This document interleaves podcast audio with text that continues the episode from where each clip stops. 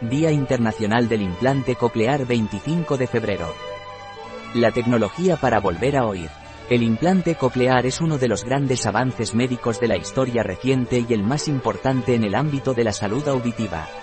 La implantación coclear es una tecnología relativamente nueva que ha revolucionado el mundo de la deficiencia auditiva profunda porque permite percibir sonidos y entender el habla a personas que no lo podían hacer de manera natural.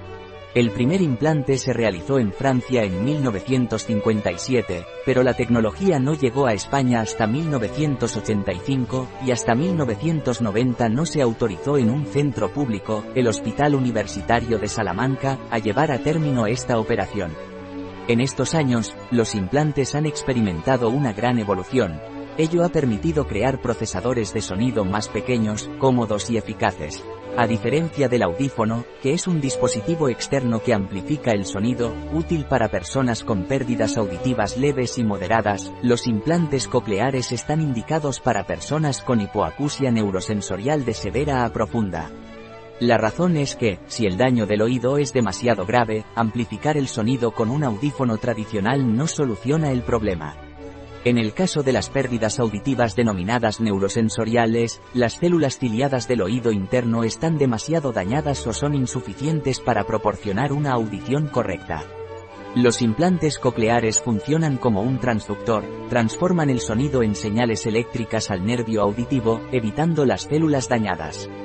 El nervio auditivo envía las señales generadas por el implante, al cerebro y el cerebro las reconoce como un sonido. Tecnología punta Los implantes cocleares son dispositivos de alta tecnología que constan de dos partes. La parte externa, que es visible, consiste en un procesador de sonido, cable, micrófono y antena, y la interna es un receptor que se coloca mediante cirugía debajo de la piel, en el hueso temporal. Las dos partes, externa e interna, se ponen en contacto a través de un imán. En la actualidad, se estima que hay más de 20.000 personas implantadas en España, según datos de la Federación de Asociaciones de Implantes Cocleares, AICE, de las cuales un 60% son adultos y un 40% son niños. Un equipo multidisciplinar de especialistas tiene que valorar cada caso de forma individual y, después de realizar una serie de pruebas, determinar si la persona con pérdida auditiva severo profunda bilateral, en los dos oídos, es o no candidato a un implante. Está indicado tanto en personas con hipoacusia congénita como para aquellas personas que han perdido la audición de forma repentina o progresiva. En niños con pérdida auditiva, especialmente en los que todavía no han aprendido a hablar, se recomienda el implante entre los 12 y 18 meses de edad, ya que la audición tiene un papel muy importante en el desarrollo del lenguaje. En el caso de los adultos, no hay un límite de edad máximo para un implante coclear. También son candidatos adecuados para un implante coclear, los adultos que hayan utilizado previamente un audífono y, que por lo tanto, puedan hablar y tengan una memoria auditiva. La recuperación de la intervención quirúrgica dura entre 3 y 5 semanas, después se conecta el implante a la parte exterior del dispositivo y se realiza el calibrado utilizando un programa individualizado. En este momento ya se puede empezar el proceso de reeducación auditiva, Resultados del implante Oír a través de un implante coclear es distinto a oír con audición natural y aprender puede llevar un tiempo. Los resultados varían en función de la edad en la que se perdió la audición y el tiempo transcurrido entre la pérdida de audición y el implante coclear. En los niños, los mejores resultados se obtienen con la implantación a una edad temprana. Se necesita tiempo y rehabilitación para aprender a interpretar las señales que se reciben de un implante coclear. Se calcula que la rehabilitación dura entre seis meses y un año.